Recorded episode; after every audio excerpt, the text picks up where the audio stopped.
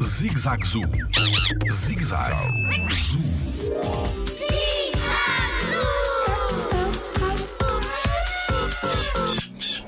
Existem animais que conseguem ter crias sozinhos?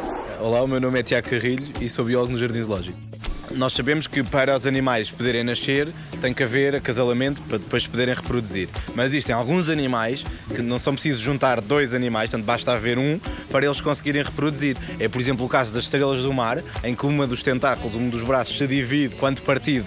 Esse braço vai dar origem a outro animal e o animal original volta-lhe a crescer um braço, portanto ficando, ficando a ser dois. E cá no Jardim Zoológico nós também temos um animal que tem essa capacidade, que é o dragão de Komodo, que é um lagarto muito grande, que a fêmea, está provado que a fêmea, sem, sem conseguir encontrar um macho, portanto, ou seja, vamos imaginar que ela está numa das ilhas onde vive e não encontra o macho. Ela consegue pôr ovos sem acasalar com o macho e desses ovos vão nascer eh, crias que depois também se poderão reproduzir mais tarde. Portanto, estamos a falar de crias que, que não perdem a capacidade de se reproduzir. Jardim Zoológico.